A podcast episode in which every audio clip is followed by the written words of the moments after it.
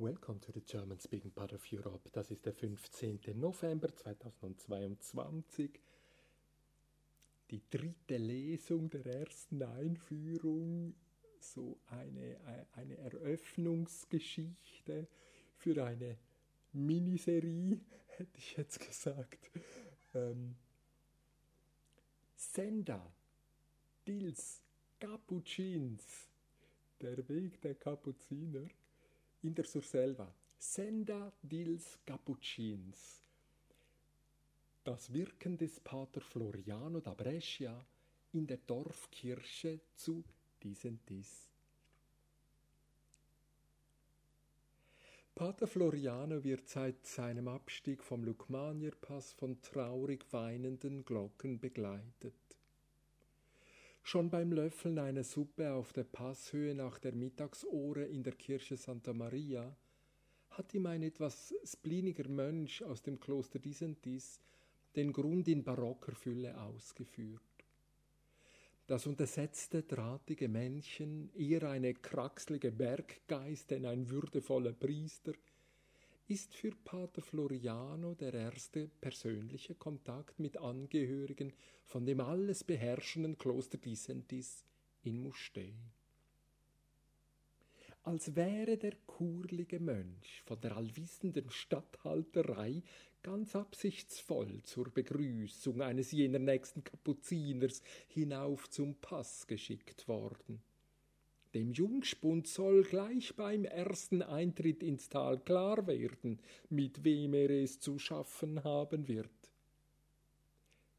Die Kapuziner in der Tradition des heiligen Franziskus stellen sich ganz in den Dienst der Bedürftigen. Sie sehen sich selbst als die Geringsten unter den Geringen, ganz anders die Benediktiner.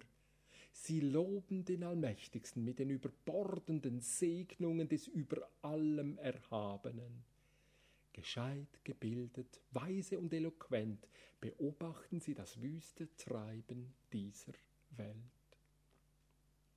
Ganz unaufgesetzt, als wär's das Normalste, mit einem Fremden so zu parlieren, hatte das Mönchlein ganz ansatzlos unserem Pater Floriano begonnen, die Welt zu erklären.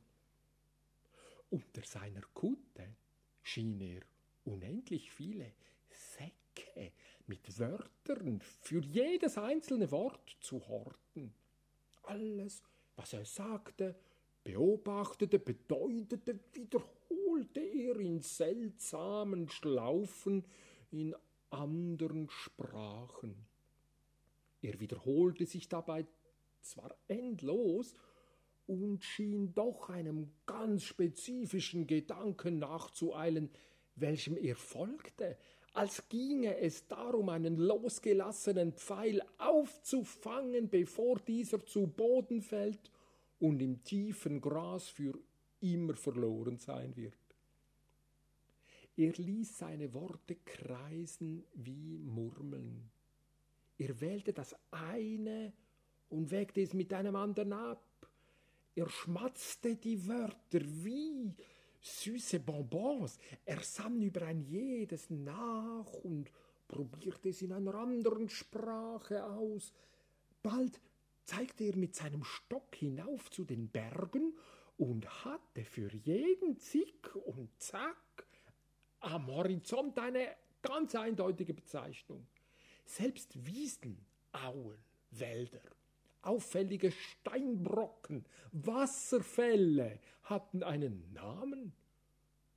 Schon zeichnete er dem jungen Florianer mit schnellen Strichen eine präzise Karte von der neuen Heimat. Unterschiedslos, neugierig erzählte er von botanischem, sozialem, erfühltem und erfundenem.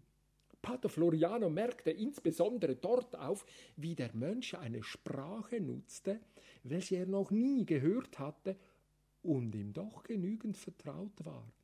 Aber gedanklich zu verweilen war unmöglich. So hörtet ihr noch nicht einmal am Ziele angekommene so viele hintertriebene Beschreibungen von dem, was im Kloster vor sich ging, dass Pater Floriano in sich kicherte.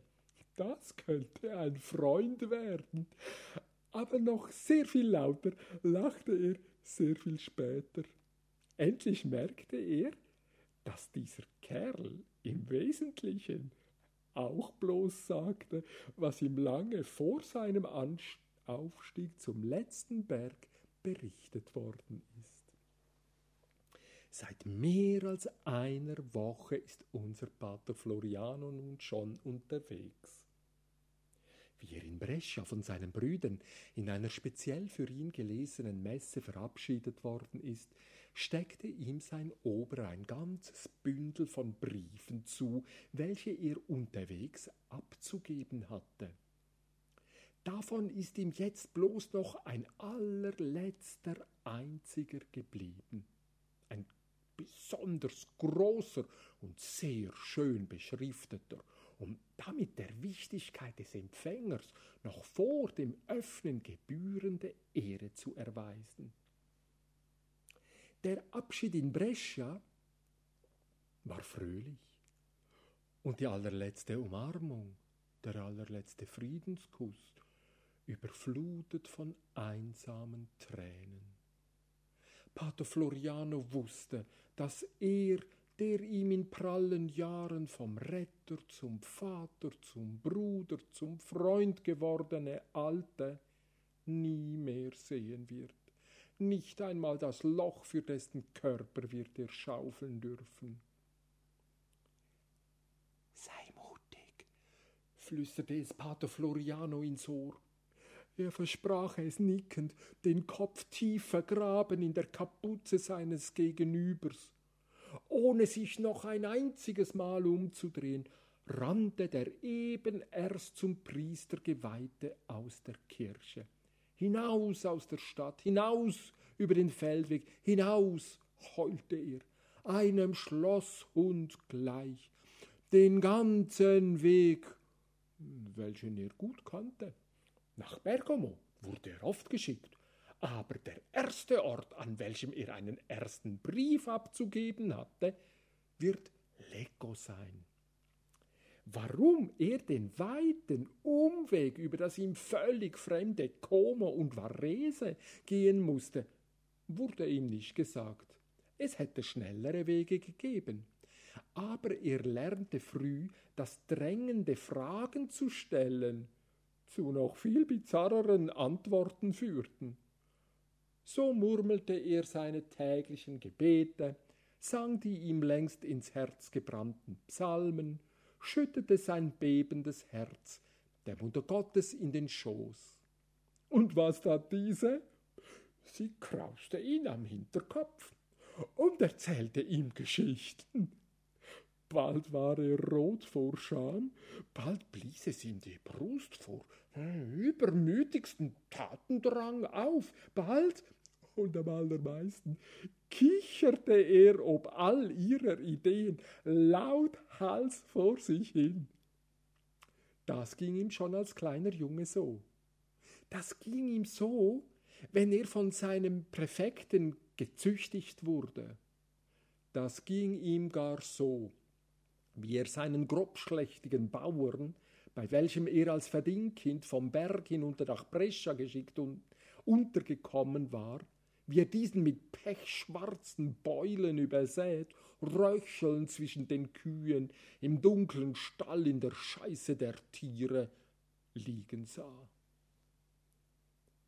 So kam er früh ins Kloster, so wurde er Priester, so wurde er in faszinierend ferne Gegenden geschickt wir müssen uns Pater Floriano als einen glücklichen Mann vorstellen, wo wir jetzt sind, äh, beim Abstieg vom Passo del Lugmanio, wie das erste Haus im Eingang zu seiner neuen Heimat heißt.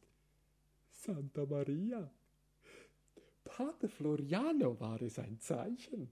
Er fühlte sich aufgenommen, wie er den allerersten Schritt in sein neues Zuhause machte. Das prächtige Tal, in welchem die verschlungene Mädel dem jungen Rhein entgegenpurzelnd ihre sie leidenden Steine zu wundersamen Landschaften verwandelte. Hier wollte der Herrgott ihn haben, Dieses Tal hat ihm die Mutter Gottes vermittelt. Sein Herz sprang schneller als seine Beine es nachmachen konnten. Nein, er wurde nicht vom strategisch abgesandten Mönch des Statthalters auf der Passhöhe abgepasst. Seine über alles geliebte Mutter Gottes selbst hat ihn an seinem Bestimmungsort empfangen. Hier gehört unser Pater Floriano hin. Hier will er leben, lieben und sterben. Was sein Leben so lebendig macht, der Tod. Was ein Leben so farbenfroh macht, der Tod. Was ein Leben so fröhlich macht, der Tod. Jeder Person, welcher Pater Floriano in den letzten Tagen begegnete, erzählt ihm das Gleiche. Bei seiner Ankunft gibt es nur ein einziges Thema, das Thema seines quirlig lebendigen Lebens, der Tod. Mit jedem Schritt wird das Gefühl intensiver. Die Verdichtung schaffe nun aber nicht die Häuser, nicht die Menschen, kein Vergleich zu seiner Heimatstadt, kein Vergleich zu seinem wirbligen Kloster voller junger Männer, welche nur durch strenge Regeln, präzise Prozesse, unendliche Prozeduren kontrolliert werden. Hier macht die Weite die Verdichtung. Der offene Himmel, die Berge, die Wälder, das Rauschen des Wassers, die schnellen, böigen Winde, ein schlichtes, ein grandioses Spektakel der Schöpfung Gottes. Schon wieder kommt er zu einem Weiler. Auch da stehen Frauen in Gruppen zusammen und weinen, hemmungslos. Die Männer falten ihre Sorgen, reiben ihre Hände in der frischen Kälte und besprechen die kommenden Tage. Aus allen Fenstern hängen schwarze Tücher, an jedem Glöckchen eines jeden Kirchleins hängt ein Kind. Was sage ich? Ganze Gruppen von Kindern stehen sie um das zappelnde Seil. Was sonst verboten ist, ist jetzt Pflicht. Die Glocke muss läuten, Tag und Nacht. Und wenn es gar allzu lustig wird, beruhigt der Blick der vielen Großmütter, welche auf den Knien liegend unablässig die Holzkügelchen durch die Hände schieben. Sie beten so viele Rosenkränze, wie andere es ihr ganzes Leben lang nicht tun. Der Abt ist tot. 44 Jahre prägte er das Kloster, ein Mann aus diesem Tal, ein mächtiger, einflussreicher, wirkungsfreudiger Mann. Der letzte Brief, welcher Pater Floriano noch bei sich trägt, ziert also den falschen Namen? Pater Floriano beschleunigt seinen Gang. Zwischendurch hat er bereits eine riesige Baustelle in der Ferne gesehen. Er hat große Baustellen in der Stadt gesehen. Er kennt große Gebäude, aber eine derart riesige Arche inmitten dieser riesigen Berge, das kennt er nicht. Das hat er noch nie gesehen. Das hat ihm nicht einmal die Mutter Gottes als eine ihrer frechen Ideen in den Kopf gesetzt. Jetzt muss er bloß noch einer einzigen schwarzen, schäumenden, tiefen Schlucht unmittelbar vor seinem Ziel ausweichen. Ein allerletztes Mal einen scharfen Anstieg unter die Füße packen. Da tritt er aus dem Wald, es stockt ihm der Atem. Vor ihm hat sich eine Empore eröffnet, auf welcher er die Baustelle des Kloster Dissentis unten in Mustee in allen Details bewundern kann. Jetzt sieht er erst, was ihn schockiert und aufwühlt, nein, ärgert diese ach so gescheiten Benediktiner. Er wird dieser allererste Blick auf diese riesige Baustelle sein, welche sein ganzes Wirken in der Surselva prägen und erklären wird. So tut er, was er immer macht. Er rennt zu seiner Mutter Gottes. Sein erstes Gebet in Dissentis, sein letztes Gebet als Priester ohne jede Verantwortung. Eine kleine Kapelle vor dem Abstieg zum jungen Rhein, eben erst völlig neu erbaut von seinen Kapuzinern, dann muss er aber los. Ob er die komplett schon zusammen mit seinem Bruder beten kann? Ach, gäbe es hier eine Brücke, welche noch sehr viel länger wäre als die ganze Baustelle des Klosters. Er wäre gleich bei ihm. Er, welcher bestimmt schon sein Bündel gepackt hat, bloß noch auf ihn wartet, damit der alte Mann noch vor dem letzten Schnee über den Pass nach Hause, zurück nach Brescia wandern kann, weg von diesen ach so gescheiten Benediktinern hin zu seinen einfachen, geringen, gläubigen Brüdern, den Kapuzinern in Brescia. Nein, diese Geschichte ist weder zu Ende noch ist es ihr Anfang. In meinem Blog publiziere ich nicht, ich arbeite hier und bin dabei nicht an Wirkung interessiert. Ich weiß, was publizieren ist, das mache ich gelegentlich auch, aber nicht hier. In meinem Blog kommt dann eine lange Liste von Leitmotiven, Themenfeldern und tonnenweise Konflikte, damit ich da eine gute äh, Miniserie machen kann. Und einen lustigen Fehler habe ich jetzt gerade noch beim letzten Satz gesehen.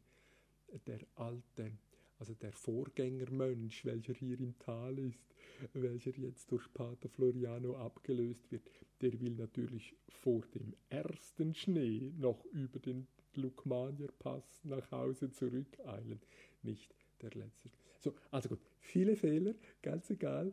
Ähm, wenn du im Blog bist, dissent.is, Sendadils Capucins, du findest den Link natürlich zum draufklicken irgendwo rund um diese Tonspur herum. Ähm, wenn du da noch andere Sachen siehst, ähm, es freut mich, wenn du kommentierst in meinem Blog. Die Kommentar Möglichkeit ist natürlich da und auch sonst überall, wo du mich findest. Es freut mich, wenn du ein Feedback hinterlässt. Im Namen des Ärgers, der Wut und des heiligen Zorns geht hin in Unruhe.